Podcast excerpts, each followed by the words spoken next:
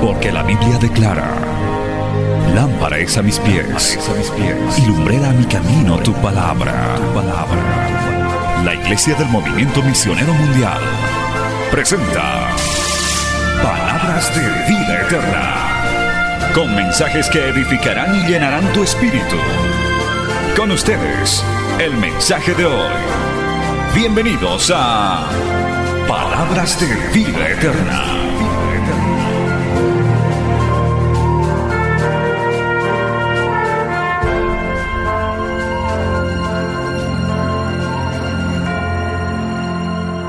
titulado, bueno, primero leamos el texto para que usted se dé cuenta. Primero de Reyes, capítulo 19. Vamos a leer una porción de la palabra en primero, primero de Reyes, capítulo 19. Nos vamos a poner de pie, como siempre, en reverencia a la palabra del Señor. Y vamos a leer del verso 1 al verso 9. Primero de Reyes, capítulo 19, versos 1 al 9. Este tema tal vez se va a identificar algunos jóvenes también que nos están viendo, no los he saludado, los que nos están siguiendo a través de las redes sociales, del canal, que Dios lo bendiga. Tal vez también se van a identificar con este tema, que de hecho es muy cotidiano, es del diario vivir. Vamos a ver, primero de Reyes capítulo 19, versos 1 al 9, en el nombre del Padre, del Hijo y del Espíritu Santo. Verso 1. Acab dio a Jezabel la nueva de todo lo que Elías había hecho y de cómo había matado espada a todos los profetas. Entonces envió Jezabel a Elías un mensajero diciendo, así me hagan los dioses y aún me añadan, si mañana a estas horas yo no he puesto tu persona como la de uno de ellos. Viendo pues el peligro, se levantó y se fue para salvar su vida y vino a Berseba, que está en Judá, y dejó allí a su criado. Y él se fue por el desierto un día de camino y vino y se sentó debajo de un enebro y deseando morirse dijo, basta ya, oh Jehová, quítame la vida, pues no soy mejor que mis padres. Y echándose debajo del enebro se quedó dormido. Y he aquí luego un ángel le tocó y le dijo, levántate, come. Entonces él miró y he aquí a su cabecera una torta cocida sobre las ascuas y una vasija de agua. Y comió y bebió y volvió a dormirse. Y volviendo el ángel de Jehová la segunda vez lo tocó diciendo, levántate y come, porque largo camino te resta. Se levantó pues y comió y bebió y fortalecido con aquella comida, caminó cuarenta días y cuarenta noches hasta Oreb, el monte de Dios. Y allí se metió en una cueva donde pasó la noche. Y vino a él palabra de Jehová, el cual le dijo, ¿qué haces aquí, Elías? Voy a leer el último versículo otra vez. Y allí se metió en una cueva donde pasó la noche. Y vino a él palabra de Jehová, el cual le dijo, ¿qué haces aquí, Elías? Vamos a orar. Padre Santo, te damos gracias en esta noche, gracias por esta preciosa reunión de jóvenes donde podemos, Señor, sentir tu presencia en alabanza, en el compartimiento y ahora te pedimos que nos ayudes con tu palabra, que seas tú hablando a cada vida, a cada persona que está en sintonía de los medios de comunicación y que están aquí también, cada joven, señorita que ha venido, cada persona que ha llegado hasta este lugar. Sea tu palabra bálsamo, guía, fortaleza, alimento espiritual, Señor, porque es enviada en el poder de tu Espíritu Santo y no volverá a ti vacía. Amén y amén. Tomen asiento, hermano, dando gloria al Señor como siempre. Somos pentecostales, amado hermano. Pentecostales de hueso colorado. Aleluya. ¿Quién vive? A su nombre. Aleluya. Gloria a Dios. Bien, el tema que quiero compartirles en esta noche por la guía del Señor es pasando la noche en la cueva. Amén. Pasando la noche en la cueva. Aleluya. Y esto quiero que lo entienda porque son evidentemente historias de la Biblia reales, pero que ahora para nosotros tienen una significancia espiritual. Yo creo que todos conocen una cueva, ¿verdad? Tienen idea de lo que es una cueva aunque los que vivimos en la ciudad no vemos muy seguido, pero especialmente cuando uno sale a los alrededores, a, las provincias, a lugares, uno puede encontrar cuevas. Con mi esposa y mi familia un año nos fuimos a Toro Toro, y ahí vimos unas cuevas, hermano, y hasta con huellas de dinosaurios, gloria a Dios, unas cuevas tremendas. Lo cierto es que la Biblia habla de varias cuevas o varias cavernas. Palestina, la región de Palestina, es notable por la cantidad de cuevas que hay en ella. Algunas de gran tamaño, grandes, como por ejemplo la que eh, David usó para esconderse, la de Adulam, que está en primero de Samuel, capítulo 24, verso 18. Es una cueva grande. Ahí se escondió David. En otros casos se usaban como lugares para sepultar muertos también. En su tiempo se sepultaban muertos, como la de Lázaro en Juan 11:38. Y en algunos casos eran lugares para esconderse. La Biblia habla también de cuevas, fosos, peñascos en rocas, hendiduras en las rocas. Inclusive la Biblia habla de cisternas y de pozos.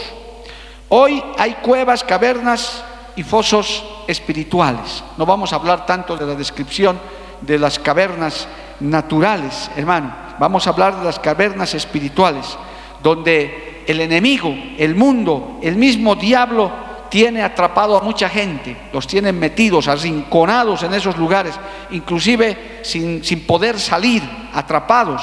A veces el enemigo eh, logra vencer algunas batallas, pero mientras no termina la guerra, pues todavía podemos seguir luchando. Quizás en esta noche hay alguno, hay alguien que diga, con razón, yo me siento así, es posible que estés metido en una cueva y no te asustes. Quizás el enemigo está preparando meterte en una cueva en breve también, encuevarte, gloria a Dios, porque estas situaciones hacen, pero al final del mensaje, si estás atento, vas a escuchar esa voz que le dijo a Elías, ¿Qué haces ahí, Elías, metido en esa cueva? Alabado el nombre del Señor, amén. Porque de esas cuevas espirituales nadie te puede sacar, solamente Dios te puede sacar, solamente Cristo te puede sacar de esas cuevas espirituales, de esas cavernas, de esos fosos donde te has metido, pues no hay fuerza humana que te pueda sacar, solamente Cristo te puede sacar. Alabado el nombre de Jesús. A su nombre, gloria. Para un poquito de ilustración y entrar al tema, hermanos queridos, vemos esta historia de Elías, que había hecho una proeza tremenda y había enfrentado a los profetas de Baal, eso está en Primero de Reyes, capítulo 18, y los había vencido, los había derrotado con el poder del Espíritu Santo e, y los había degollado se habría logrado una gran victoria, una tremenda victoria. Puedes leer en tu casa todo lo que había sucedido. Pero cuando se enteró Acab de todo esto, o más bien la esposa de Acab, esta mujer impía, Jezabel, le mandó un mensajero. Usted se imagina recibir ese mensajito que le mandó Jezabel. Le tocaron la puerta a Elías, le digo, Elías, ven, tengo un mensajito para ti. ¿Qué dice? Que mañana mismo tu cabeza también va a estar igualito como lo has hecho a los 400 de allá igualito va a estar. Así que prepárate, estás listo. ¿Cuál habrá sido el susto de Elías, hermano, que salió corriendo? Mire, así dice la Biblia, hermano, viendo pues el peligro, se levantó para salvar su vida. Y hermano, un día de camino, sin parar, ¿te imaginas? Corrió por el desierto, sin mirar atrás, solamente se veía una polvadera seguramente, y ese era Elías que estaba corriendo por salvar su vida, porque Jezabel lo había sentenciado a muerte, un día de camino. Obviamente estaba de sed, estaba cansado, aleluya, pero siempre que estás cansado, siempre que estás sediento, siempre que estás desgastado, viene la mano de Dios para ayudarte. ¿Cuántos dicen amén, amado hermano? Dice el libro de Isaías, cuando no tienes fuerzas, cuando ya te has quedado sin fuerzas, el Señor te da nuevas fuerzas. Aleluya. Y eso se puede sentir literalmente, amados hermanos. Aleluya. Literalmente yo estoy parado aquí por las fuerzas del Señor, por la fuerza de Dios, aleluya. Me he pasado predicando todos estos días y mañana me toca todavía, hasta el día lunes no voy a parar de predicar, gloria a Dios. Y yo solamente digo, Señor, dame fuerzas porque esto está tremendo, gloria a Dios. A ratos la agenda se nos cruza con todo, pero bueno, esas son las fuerzas del Señor. Así que si te sientes cansado, si te sientes agotado o estás buscando tu cueva para meterte, el Señor te va a dar fuerzas. El Señor te va a mandar, hermano, como le mandó Elías, un ángel que lo alimentó, que le dio agüita, porque el Señor sabe que somos polvo, el Señor sabe que somos humanos, el Señor sabe que tú eres un joven débil, eres un joven vulnerable, eres una señorita débil. La Biblia dice que el Señor sabe que somos menos que nada, somos polvo, aleluya, y Él nos considera a su nombre gloria, amén. Diga el débil, fuerte soy. Diga el débil, soy fuerte en Cristo. Aunque soy débil humanamente, pero soy fuerte en el Señor. Dale un aplauso a Cristo por eso. Aleluya. A su nombre sea la gloria. Y lo despertó dos veces porque estaba totalmente agotado, comió, se volvió a dormir y le dio otra vez comidita y le dijo, bueno, ahora adelante. Hermano, se levantó pues y comió y bebió y fortalecido con aquella, con aquella comida, ¿cómo habrá sido esa comida? Caminó 40 días y 40 noches hasta Oreb, al monte de Dios. ¿Usted se imagina cómo es caminar 40 días y 40 noches, hermano? Gloria a Dios, ¿cómo habrá sido esa comida? Y allí se metió en una cueva donde pasó la noche y vino a él palabra de Jehová, el cual le dijo, ¿qué haces aquí, Elías? Aleluya, gloria al nombre del Señor. Hermanos queridos, a lo largo de nuestra vida, a lo largo de nuestro caminar, nos encontramos con situaciones difíciles y ya voy a entrar al tema para hablarles de unas cuantas cuevas que existen realmente. Yo quiero contarles esto que me ocurrió a mis aproximadamente 23 años. Gloria a Dios, todavía tenía un trabajo en los tribunales de justicia, ya era cristiano, era convertido, aunque no pertenecía al movimiento, yo me convertí en otra misión, hermano, y trabajando, ganándome mis pesitos, me presté un dinerito, y como todo joven, hermano, anhela tener cositas, me compré un autito. Oh, hermano, eso era la gloria, aleluya. Yo dije, Dios mío, ahora tengo cuatro ruedas para impresionar a mis amigos, gloria a Dios. Hermano, y me compré el autito con dinero prestado.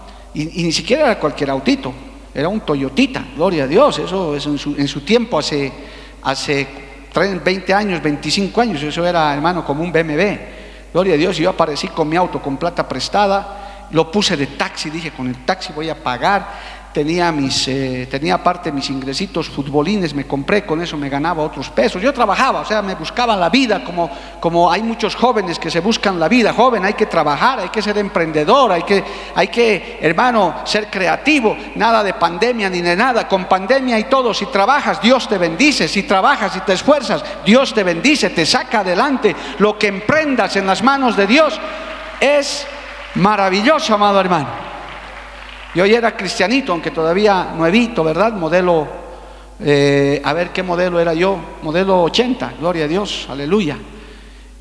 Y estaba tan bien, hermano, que en las noches venía un hermano que también me lo manejaba el auto, porque yo seguía trabajando y me entregaba la renta. Decía, oh, ya tengo 50 pesitos más, 40 pesitos más, y el taxicito un mes, dos meses, y una noche no llegó el auto, hermano, ni el chofer. Dios mío, ¿qué ha pasado? Nos encontrábamos en la calle esperando nueve de la noche, diez de la noche y no apareció. Y no apareció y no apareció. Yo ahí me sentí como Elías, en una cueva, hermano, metido. Buscamos, fuimos y al día siguiente, hermano, apareció el chofer amarrado en un árbol. Me habían robado el auto. Y a él le perdonaron la vida porque podía haber muerto. Y él me dice, Dios me ha librado. Yo le dije, hermano, Dios te ha guardado, no importa, tú estás aquí, el auto no, me han atracado y se lo llevaron. Se me oscureció todo, hermano. ¿No? Así como te estás poniendo ahorita. ¡Wow! ¿Pero quién quiere que le pase eso? Gloria a Dios. Yo tenía 23 años, hermano. Me sentí desesperado, no sabía qué hacer, endeudado, se me fue todo el gozo. Yo puedo decir en esta noche, gracias a Dios que tenía Cristo en mi corazón, hermano. Gracias a Dios que conocí el texto de Romanos que dice, los que aman a Dios, todas las cosas le ayudan a bien. A su nombre sea la gloria. Pero me sentí en la cueva de la desesperación, en la cueva de la decepción, en la cueva de la perturbación. Tal te voy a dar algunas cuevitas que hay por aquí, pero me sentí encuevado y dije, aquí no sé ahora qué voy a hacer. Llegué a mi casa, mis papás preocupados porque esa noche casi ni dormí buscando el auto. Y mi mamá le dije, mamá, esto me ha pasado, me han robado. Uh, mi mamá me dijo, ¿qué ahora qué vamos a hacer? Bueno, hay que hacer la denuncia, hay que buscar, pero gracias a Dios mi amigo está, está vivo. Gloria a Dios. Y hermano, no había nada que hacer, el auto nunca más apareció. Comencé a prestarme, como dicen, para tapar el hueco grande, abrí otros huequitos pequeños por ahí. Doy gracias a Dios, mis hermanos de carne y hueso también me prestaron. El, que se hizo robar también me dijo, hermano, yo soy culpable también por haber alzado a sus pasajeros, yo también pondré. Y nos endeudamos, hermano, o sea que de una cueva grande nos metimos a cinco más allá adentro. ¿Y cómo salimos? Y el auto nunca apareció, hermano. Gloria a Dios. Pero yo escuché la voz, esa misma voz que el Señor me dijo cuando estaba ya desesperado, hundido, pasaron ya un par de meses de eso, me sentía mal. Escuché la voz del Señor que decía, ¿qué haces ahí, Mario? Afuera, hay que seguir trabajando, y eso es un auto, eso es cosas materiales.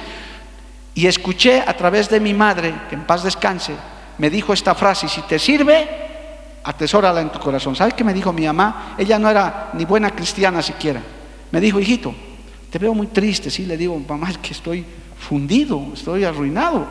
Tengo deudas ahora, tengo que pagar. Me dijo, hijo, da gracias a Dios que esto te ha pasado de joven, que tienes fuerzas para trabajar, te vas a levantar y encima hasta cristiano eres. Da gracias a Dios, porque si esto te hubiera pasado a los 60, 50 años, quizás no te hubieras levantado igual.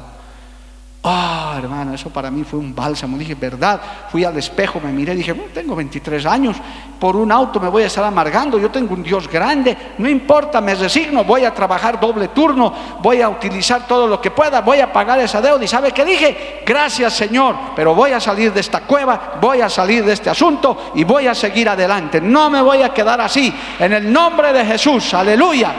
Y eso, es, eso pasa cuando sales de la cueva, hermano.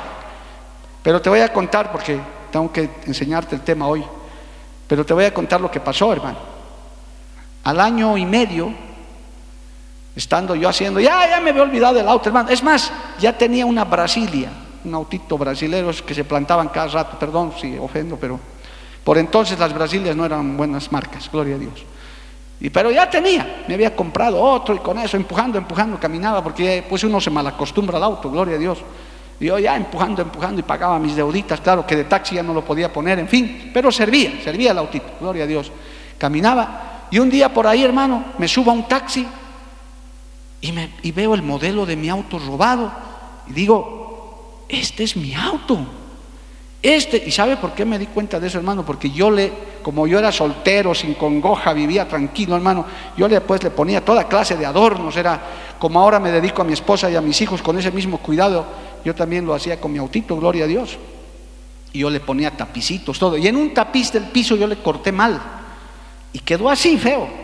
Pero ya me da flojera arreglarlo, así se quedó. Y miré eso y esa era la falla, hermano. Dije, este es mi auto. Y recuperé el auto, hermano, de una manera milagrosa. Me lo devolvieron el auto porque era el auto que me habían robado. No sé en qué quedarían los que me robaron porque intervino las autoridades, en fin aparecí con dos autos, alabado el nombre de Jesús. Tenía un Toyota y tenía una Brasilia, alabado el nombre de Jesús. Cuando sales de la cueva, hermano, cuando confías en Dios, todo te ayuda a bien. A su nombre, gloria. Así que si estás pasando por un tiempo de desesperación, por un tiempo difícil, si te sirve este testimonio, hermano, joven, señorita, solamente confía en Dios. Agárrate del Señor el Señor te va a llevar y te va a recompensar tu fidelidad, aleluya. El Señor te va a ayudar. Pero, ¿por qué te cuento este testimonio? Porque ahorita, después de veintitantos años, contar pues es algo maravilloso, pero pasar como Elías, yo estoy seguro que si hablamos con Elías en el cielo, decir, hermano, ¿por qué te has escapado después de haber degollado a 400? Semejante victoria, te va a decir, ah, a ver que te amenace de muerte. Jezabel, nada menos, ella iba a venir con su espada en persona, me iba a volar la cabeza y ahí nadie me defendía. Yo he tenido que, ¿qué miedo habrá sentido Elías, hermano?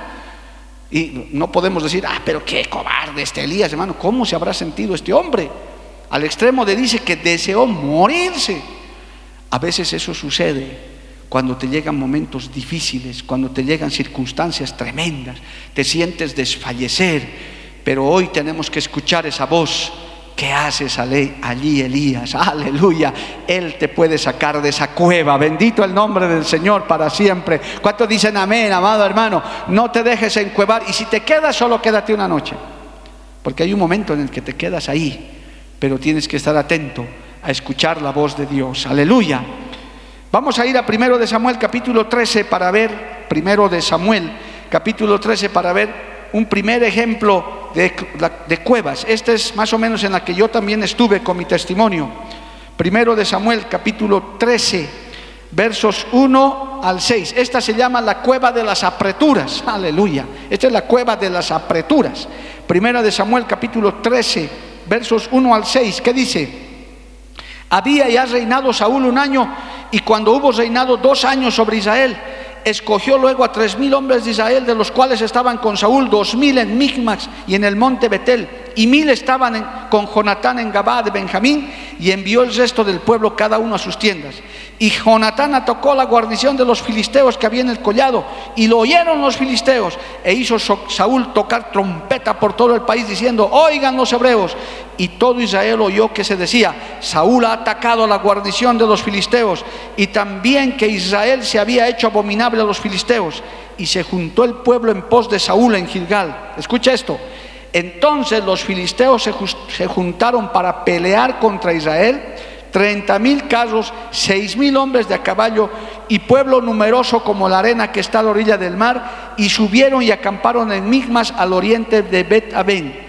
Cuando los hombres de Israel vieron que estaban en estrecho, porque el pueblo estaba en aprietos, se escondieron en cuevas, en fosos, en peñascos, en rocas y en cisterna. Oh, aleluya. ¿Cuántas veces, hermano, nos metemos en cosas que no medimos las consecuencias? Hacemos cosas que no calculamos bien. Es como cuando en el mundo, hermano, hay gente que quiere pelear y se levanta y ahí hay un gigante que de un sopapo le puede sacar la cabeza, hermano, y todavía yo tenía un amigo así, le decíamos, ¿para qué vas a pelear con el más peleador del curso? O no, algo siempre le voy a hacer. Y volvía con sus dos ojos verdes, su nariz rota. Porque era lógico, porque él era un flacucho ahí, hermano. Y a veces nos metemos en ese tipo de cosas. Es, una, es la cueva de las apreturas. Saúl atacó al enemigo, pero no pensó en la respuesta. ¿Cuántos a veces, hermano, se encuentran en esas cuentas, especialmente los jóvenes, con todo cariño, jóvenes, por su inexperiencia, por su ímpetu, yo podría decir hasta por su imprudencia, se meten a hacer cosas y luego están en problemas, están en apreturas y ahí aprovecha el diablo, ahí aprovecha la carne, el mundo para arrinconarte y encuevarte porque no calculaste, no mediste las consecuencias. Inclusive personas que han querido servirle a Dios, hermano, tristemente en la obra, muchos jóvenes, muy jóvenes se han metido a la obra y pues no han durado, porque se imaginaban otra cosa.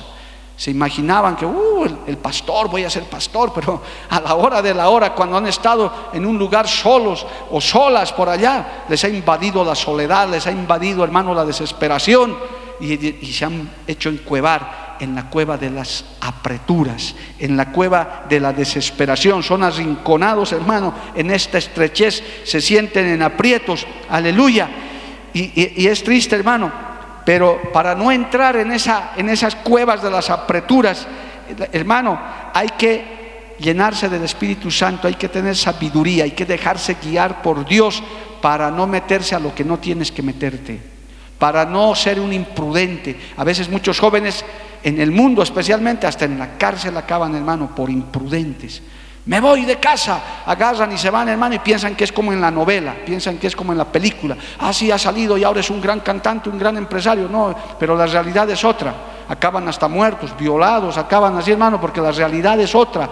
Tanta televisión, tanto internet. Hoy en día, hermano, tanto joven que quiere la vida fácil, se meten a hacer negocios fáciles, sin esfuerzo. Yo te quiero decir, si no quieres entrar a la cueva de las apreturas, comienza poco a poco, escalón tras escalón, alabado el nombre de Jesús, con calma, bajo la guía de Dios, bajo la sabiduría del Señor, aleluya, que el Espíritu Santo te guíe. Si conoces a Dios, no vas a caer. Y si caes en un aprieto, también Dios te va a decir, ¿qué haces ahí? Hay que sacarte de ese lugar, porque ahí está la mano de Jehová para socorrernos, para ayudarnos, para darnos ayuda. Mi socorro viene de lo alto, alabado el nombre de Jesús. ¿Cuántos dicen amén, amado hermano? A su nombre sea la gloria. ¿Cuál es la otra cara de esto? Que a veces, hermano, hay que ser arriesgado, evidentemente. Uno puede dar pasos de fe, pero todo tiene que estar bajo la guía de Dios. No meterte a cosas que no deberías meterte solamente por impulsivo, solamente por imprudente o por imitación o por cualquier cosa. Lo importante es, hermano, que no caigas en la cueva de las apreturas, en la cueva de, de los aprietos. Como dice acá, ya Saúl, hermano, estaba comenzando a actuar mal él desafiaba la guerra, no medía las consecuencias. Claro, los filisteos se levantaron, vieron su ejército y se metieron, pues hermano, como dice este texto, ¿verdad? Se escondieron en cuevas, en fosos, en peñascos. Hueco que veían, ellos se metían ahí porque decían, si no, los filisteos nos van a matar, gloria a Dios. Y qué triste, avergonzaron el Evangelio, avergonzaron a Dios por su imprudencia porque ya Saúl estaba perturbado, no, no medía las consecuencias, no buscaba con frecuencia la guía de Dios. ¿No quieres caer en esas cuevas? Consúltale al Señor, joven. Aprende a hablar con Dios. Dile, Señor, se puede, no se puede. Si sientes de parte de Dios, da ese paso, ese trabajo, ese negocio, esa actividad, eso que a veces parece arriesgado. Cuando Dios está en el asunto, la victoria es segura. A su nombre, gloria. Dale un aplauso al Señor, amado hermano. Bendito el nombre de Jesús. A su nombre, gloria. Cristo vive, hermano. Hay otra cueva aquí, que vamos a ir para eso al libro de jueces, capítulo 6, aleluya. Esta cueva se llama la cueva de las consecuencias del pecado, aleluya. Jueces capítulo 6. Mire, ¿qué dice jueces capítulo 6? Verso 1 y 2. Dice así, jueces 6, 1 y 2. Los hijos de Israel hicieron lo malo ante los ojos de Jehová y Jehová los entregó en mano de Madián por siete años. Y la mano de Madián prevaleció contra Israel. Y los hijos de Israel, por causa de los madianitas, se hicieron cuevas en los montes y cavernas y lugares fortificados. ¿Qué le parece? Esa fue la solución para el pueblo de Israel. Habiendo pecados, no dice se arrepintieron, buscaron el rostro, no, se escondieron. Se vieron en estrecho, se vieron en difícil y lo único que hicieron es meter la cabeza. ¿Usted sabía que hay un animal que, que hace eso, hermano? El avestruz. Semejante cola tiene el avestruz, hermano, que cuando se ve en peligro, lo único que hace es meter la cabeza al sol y piensa que con eso se ha salvado. Y su tremenda cola viene y se lo llevan, pues, hermano. Eso no es la solución. Pero ahí están las consecuencias del pecado. Cuando desagradamos a Dios y hacemos lo malo, Dios perdona. ¿Cuántos dicen amén, hermano? Cuando hacemos lo malo, cuando pecamos y nos arrepentimos, Dios perdona, pero no evita las consecuencias hay consecuencias. Hoy día mismo, hoy mismo hay gente en las cárceles cristianos, hermano. Gente que se ha convertido, gente que de corazón alaba hasta mejor que gente libre, pero no porque se haya convertido va a dejar, de, va a dejar la cárcel, ¿verdad? Qué lindo sería. Acepto a Cristo de corazón, ya aquí está tu carta de libertad, andate. No. Te has convertido a Cristo, muy bien. Aquí hay una iglesia con 10 barrotes, ahí vas a alabar, porque tienes que cumplir tu condena son las consecuencias de tu pecado. Por eso un predicador decía, Dios perdona los pecados, pero no evita las consecuencias. Hay consecuencias. Hay jovencitas que han quedado embarazadas por su pecado de fornicación y tienen, son madres solteras y están saliendo adelante, pero tienen el hijo y dicen, ha sido causa de mi pecado, pero ese niño, esa niña no tiene la culpa de nada. Es una bendición, alabado el nombre de Jesús. Hay gente que ha quedado con cicatrices marcados, hermano. Hay gente que hasta ha perdido miembros de manos, pies a causa del pecado. Hace tiempo teníamos un obrero que perdió el ojo, inclusive lo trajimos aquí para testificar en su mala vida. Se convirtió, Dios no le devolvió el ojo, lo dejó así. Y él cada vez que se veía su parche en el ojo decía, es por causa de mi mala vida, pero ahora he dejado ese mal camino y Cristo me ha perdonado. Pero ¿cuál es la consecuencia? Perdió su ojito, santo el nombre del Señor. Amén, amado hermano. Gloria a Dios. Hay esa cueva pero no te quedes ahí. No te condenes si has fallado, si has pecado, señorita, joven, hermano, hermana, amigo. No te quedes ahí. Escucha la voz del que te dice, sal de ahí. ¿Qué haces ahí? Aquí está Cristo para perdonarte. Aquí está Cristo para restaurarte. Aquí está Cristo para lavarte con su sangre preciosa. ¿Cuántos dicen amén, amado hermano? A su nombre sea la gloria. Porque Cristo es el único que puede hacer eso. No tienes por qué estar cargando tu pecado, aunque seas creyente. Los creyentes a veces pecamos, hermano. Qué triste, fallamos, es verdad. No conozco un creyente que no, no, le haya fallado a Dios de una o de otra manera, algunos menos graves, otros más graves, pero aún esos descasiados no tienen por qué quedarse así. Hay un, una, hay un engaño, hermano, del enemigo a los que caen en pecado siendo creyentes. ¿Sabe qué les dice el enemigo? Ya no sirves para nada, ya, ya fallaste, estando en la iglesia. Peor si eres líder, si eres cantante, pero no, ya, no le creas eso. Sí tienes perdón, sí tienes restauración. Y hay otros que le creen al enemigo y se descarrían por ahí. Hermano, yo los encuentro a veces en la calle y digo, pero hermanito, ¿por qué no vienes a la iglesia? ¿Y sabe cuál es su respuesta? Cuando esté bien voy a volver. yo le digo, ¿cuándo vas a estar bien? Mírate cómo estás.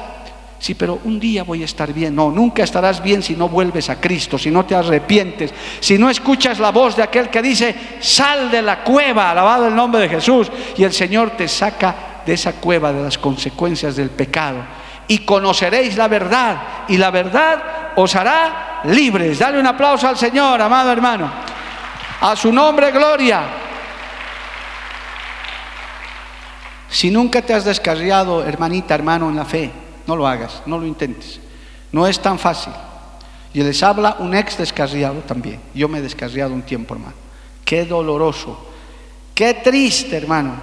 Yo creo que ser mundano, ser descarriado es peor que ser mundano, hermano. Porque el mundano al final ni sabe ni conoce. Pero el que está en esto, usted está sentado en esta noche en lugares celestiales. Esto es casa de Dios, hermano. ¿Cuántos lo creen? Aquí está la presencia del Señor. Aleluya, esto es casa de Dios, esto es un privilegio. ¿Cómo vas a despreciar esto por 15 minutos de placer, por una droga, por un... No, no, no, hay que agarrarse. Hace poquito el Señor me dio esa palabra, retén lo que tienes para que otro no tome tu corona. Y si le has fallado a Dios, no te quedes en esa cueva, tienes que salir. Escucha la voz del Señor, la sangre de Cristo tiene poder. No hay pecado que Dios no perdone, amado hermano. No hay pecado que Dios no perdone. Si verdaderamente te arrepientes, te reconcilias. Yo me reconcilié con el Señor después de andar casi dos, tres años descarriado. Y ese día sentí el alivio de haber vuelto. Porque hay gente que se descarría y nunca más vuelve, hermano. Porque no es del que quiere ni del que corre. Esto no es tan sencillo como alguno dice, sí, un añito me voy a descarriar, de ahí vuelvo a la iglesia como si nada. No es así. No creas que es así porque hay quienes han ido y nunca más han vuelto, hermano. Es mejor quedarse aquí, quedarse en la presencia del Señor. Y si está alguno metidito en esa cueva, en esta noche será libre también. Oirás la voz de Dios y saldrás de esa cueva. A su nombre sea la gloria. Amén, amado hermano. Vamos al Evangelio de Juan, capítulo 11, rápidamente. Otra cuevita por aquí, hermano. Mire, Elías se metió en una cueva y el Señor tuvo que sacarlo de ahí en tremendo momento de desesperación. Juan capítulo 11, aleluya. Esta es la cueva de la muerte espiritual. Oh, esto es tremendo, amado hermano. Dice, aleluya, Juan 11, 38. Jesús profundamente conmovido otra vez vino al sepulcro. Era una cueva y tenía una piedra puesta encima. ¿De quién está hablando? Esta es la historia de Lázaro de la resurrección de su amigo. ¿Dónde estaba enterrado? En una cueva. En la antigüedad había cuevas, no es, como ahora ahí, hermano, en galerías que entierran a los muertos, ¿verdad? Hoy en día es como cajas de fósforo. Gloria a Dios. No, en ese tiempo eran cuevas. Ahí los metían. Aleluya. ¿Cuántas personas, hermano, eh, como Lázaro, son enterrados en una cueva? Hoy, hoy, hoy en día, hermano, hay mucha gente que antes tenía vida espiritual, pero están muertos espiritualmente. Ex creyentes, usted debe conocer algunos. Algunos hasta tienen un historial, hermano. Yo he hablado con varios que me han visitado a lo largo de estos años. Oh, pastor, si usted me habría conocido, poco más me decían, usted no es nada comparado con lo que yo era. Me cuentan cosas extraordinarias. Yo ponía un dedo y la gente saltaba, soplaba y la gente volaba. Uy, yo digo, Dios mío, Señor. Yo andaba en las carpas un tiempo en Bolivia, hermano, por si ustedes son jóvenes. Había mucho el evangelismo en carpas, se armaban carpas en los barrios, iban, los carperos eran famosos. Había pastores conocidos, carperos, que iban de barrio en barrio y se veían cosas hermosas. Por mi barrio llegaban alguna vez. Yo no era creyente todavía, pero se veía, hermano. Y había muchos de esos, tremendos hombres. Yo he conocido uno de, los más recientes, un hombre, poderoso en oración, amado hermano, tremendo, que cuando yo llegué a Cochabamba fue entre los pocos que me dio la bienvenida, se enteró, me dijo, mano Mario, venga hasta un cafecito, me invitó una tarde, que yo soy el pastor fulano, que Dios me usa así, tengo una hermosa congregación. Oiga, ese hermano era hasta envidiable su posición, hermano, yo decía, Dios mío, un día llegaré a eso. Y él me hablaba y me decía, qué bien hermanito, te he visto tu grupito por allá en Loquendo, así. Y yo decía, sí, somos poquitos todavía, sí, no, hijito, tranquilo, vas a salir adelante. Y yo decía, Dios mío. Y un día apareció, después de años, hermano, apareció por cuando ya estábamos aquí en la Calama, apareció con una cámara fotográfica y me dijo, Pastor Mario, estoy quebrado, estoy arruinado, présteme dinero. Yo dije, Pastor, usted sí, estoy arruinado. Mire, le dejo mi cámara. Yo dije, no, pastor, no me deje nada. ¿Cuánto necesita? Dame algo, hermano, porque no tengo ya ni para comer. Me ha abandonado mi mujer, mis hijos se han ido, la iglesia se ha... Hermano, muerte espiritual. Hay que cuidarse. El que esté firme, mire que no caiga. Esta es una batalla de todos los días, jóvenes. Usted no puede estar tranquilo, no puede confiarse. Así, ah, ya estoy en el MM, ya toco, ya canto, ya dirijo. Sí, pero mañana no sabemos lo que te puede pasar. Cada día hay que estar pidiendo la vida del Señor, el renuevo de Dios. Si te está comenzando a dar flojera alabar, si te está comenzando a dar flojera venir a la iglesia, hermano, sacúdete de eso. No te dejes encuevar en la cueva de la muerte espiritual. Hay que estar vivos. Todo lo que respira, alabe a Jehová. ¿Cuántos levantan su mano y le alaban a Dios, hermano? Los que están vivos le alaban. Nunca pierdas esa vida espiritual. ¿Cómo se nota, hermano? A mí, a mí en lo personal, como su pastor de ustedes, hermano, me da tristeza ver jóvenes que parecen ancianitos espiritualmente, hermano, viejitos. ¿Cuántos dicen amén? Amén. Un joven de 18 años, Dios, Dios mío, o está enfermo físicamente o tiene algo.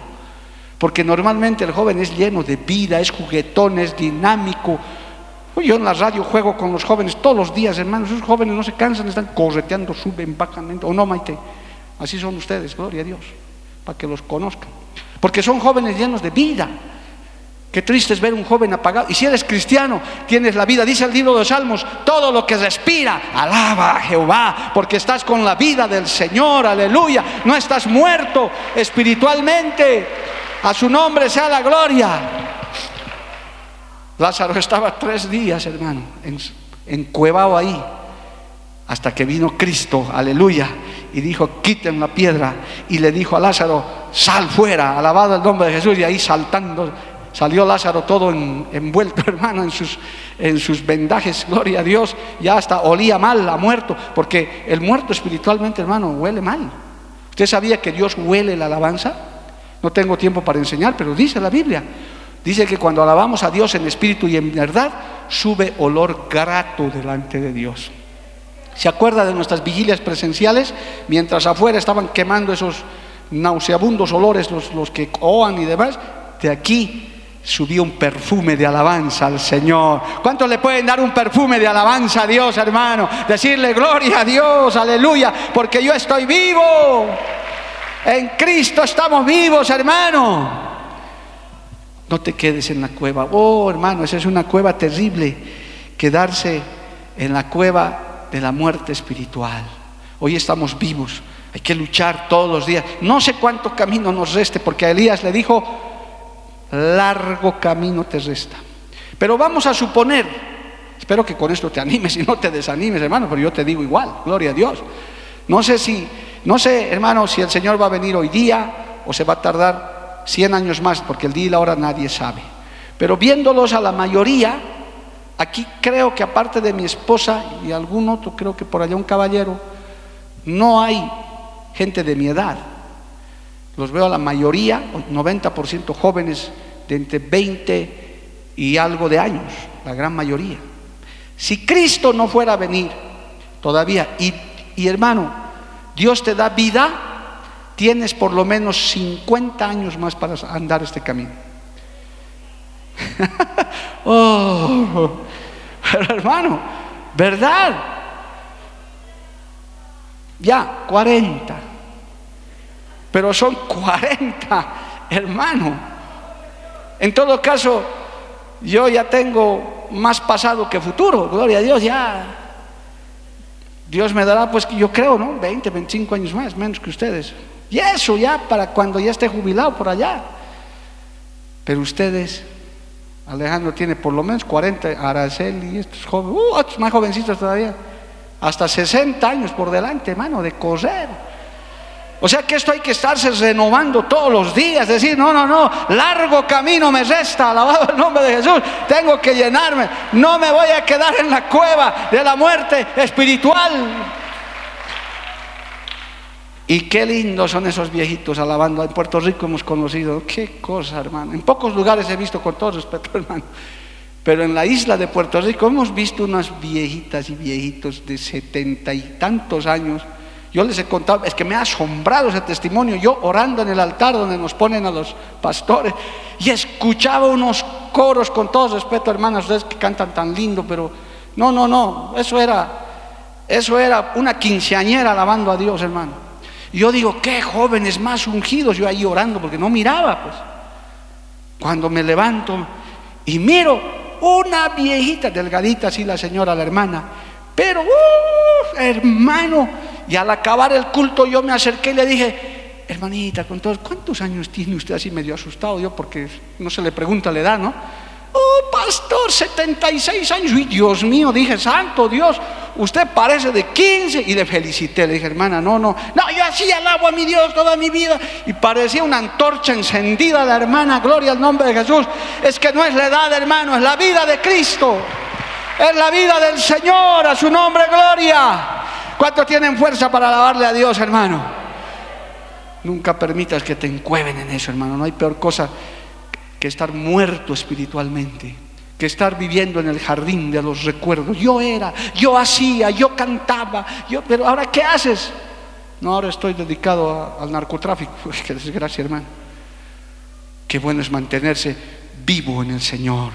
Y aquí, hermano, Lázaro estaba muerto, pero también vino el que da la vida. Y es que cuando uno tiene a Cristo, tiene vida. El Señor dijo, yo soy el camino, la verdad y la vida. Alabado el nombre de Jesús. Hay que salir y hay que oír la voz. Si hay algún descarriado, algún apartado, alguno que dice ya no tengo remedio y está en la cueva de la muerte espiritual, hoy el Señor te da vida y te dice, sal de ahí, levántate, que el Señor te da vida. Dale un aplauso al Señor, amado hermano. A su nombre, gloria. Cristo vive. Finalmente tengo que hablarles de las cuevas buenas. Estas las ha puesto tristes, los ha preocupado muchos de ustedes, pero también hay cuevas, hermano, de refugio preparadas por Dios. Hay momentos, hermano, en la vida en los que uno puede detenerse, puede refugiarse en momentos difíciles. También Dios es un Dios de refugio. Dios es un Dios que dice, ven, ven y escóndete bajo mis alas. También, hermano. Es verdad, eso está en la Biblia.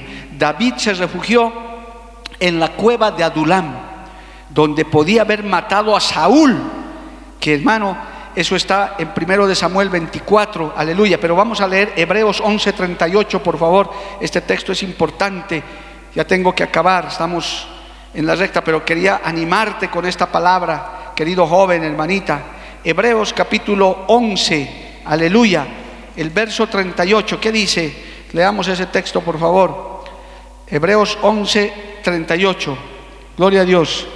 Dice, de los cuales el mundo no era digno, errando por los desiertos, por los montes, por las cuevas y por las cavernas de la tierra. Cuando habla esto, está hablando de los héroes de la fe, que en determinado momento lo único que podían encontrar para habitar, lo único que podían encontrar como techo, esos perseguidos, esa iglesia primitiva perseguida, amado hermano, que vivía solo por fe, eran las cavernas, eran las cuevas. También Dios tiene cuevas de refugio, aleluya, para protección. Por eso hay, hay textos en la Biblia que dicen, estoy escondido en Cristo. Aleluya.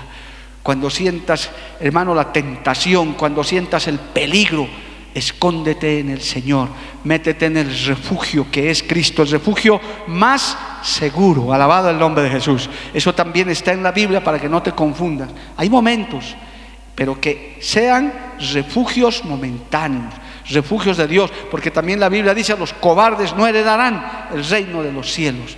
Pero hay momentos, hermano, momentos, aún la iglesia primitiva andaba en catacumbas. Ellos tenían que esconderse porque el imperio romano buscaba para matarlos, gloria a Dios, a todo al que decía ser creyente. Entonces el Señor les propició esas catacumbas que nosotros la hemos conocido. Son cosas impresionantes, hermano. Ahí andar por esas catacumbas, cómo vivía esa gente como topos ahí bajo la tierra y no un tiempo, años han vivido así y ahí adentro alababan, adoraban a Dios, alabado el nombre de Jesús. Hay lugares donde ellos hermanos no se callaban, ellos seguían adorando al Señor, porque eran cuevas de refugio momentáneo, porque también un día de esas cuevas el Señor los sacó. La iglesia tuvo que salir, aleluya, porque ya había cesado la persecución. Bendito el nombre de Jesús. A su nombre sea la gloria.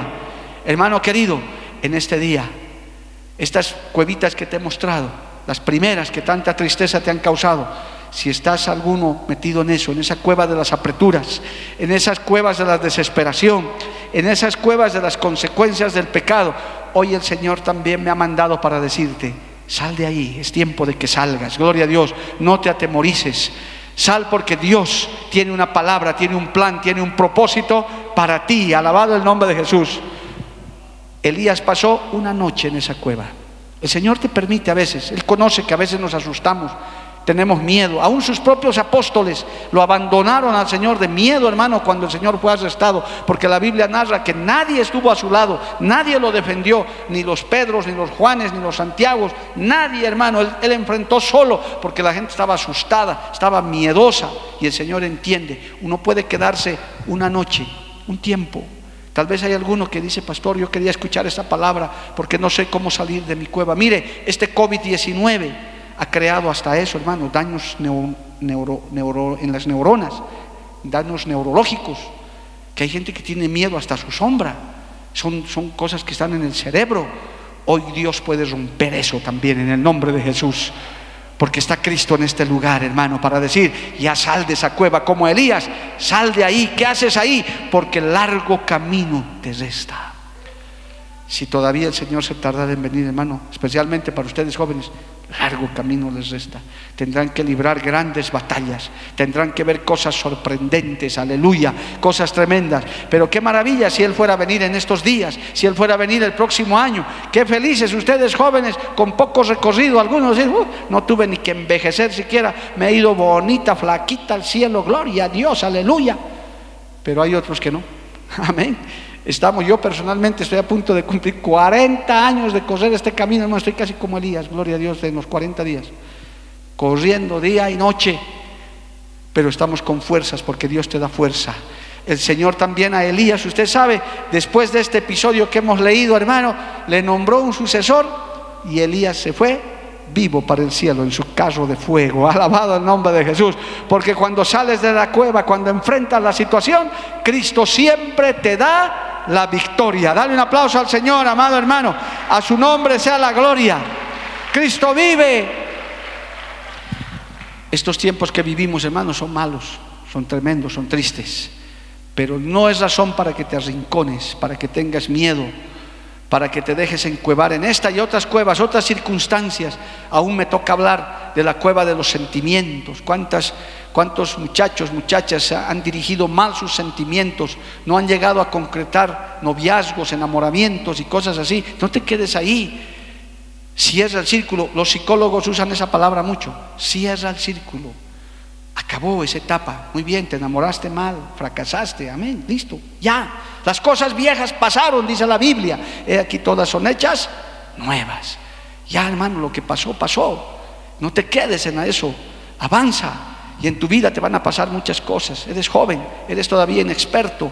Te van a suceder muchas cosas, pero si tienes a Cristo como guía, no te vas a quedar enfangado ahí. No te imagínese si el día que me han robado el auto, hermano, esa, esa noche oscura, yo vaya y me tira de un puente porque estaba endeudado. Ahorita estaba ardiendo en el infierno.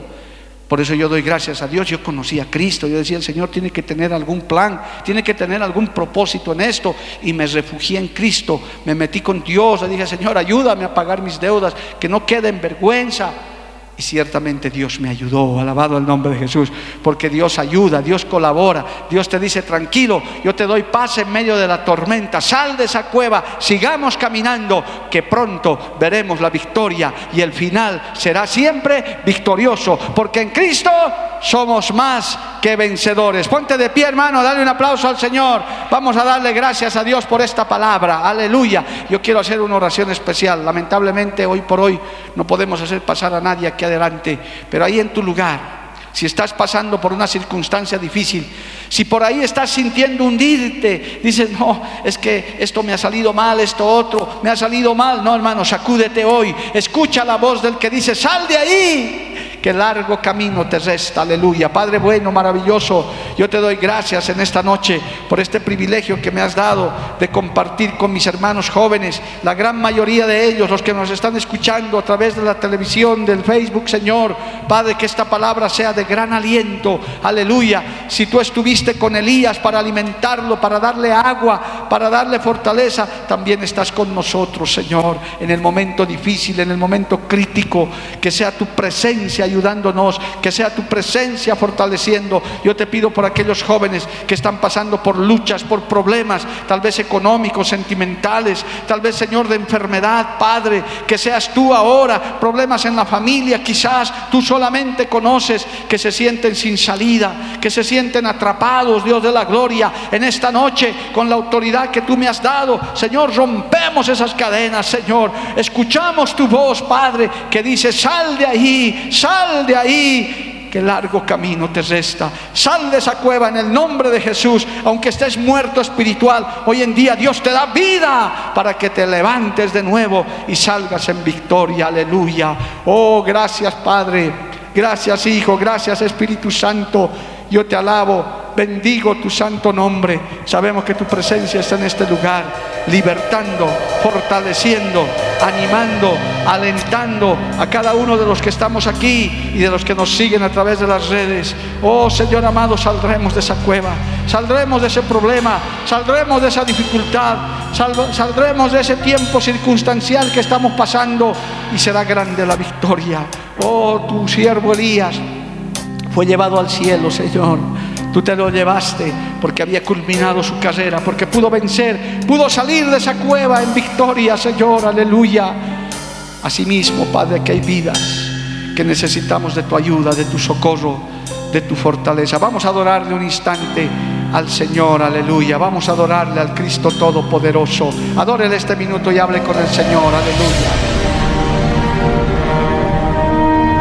Porque la Biblia declara Lámpara es a mis pies, y lumbrera a mi camino tu palabra. tu palabra. La Iglesia del Movimiento Misionero Mundial tuvo el grato placer de presentar Palabras de Vida Eterna. Si el mensaje de hoy ha edificado tu vida y llenado tu ser, comunícate con los teléfonos de esta emisora. También para pedir una copia del mismo y compartir con otros. Esta fue una producción de la Iglesia del Movimiento Misionero Mundial. Gracias por tu atención. Hasta la próxima. Hasta la próxima. Hasta la próxima. Hasta la próxima.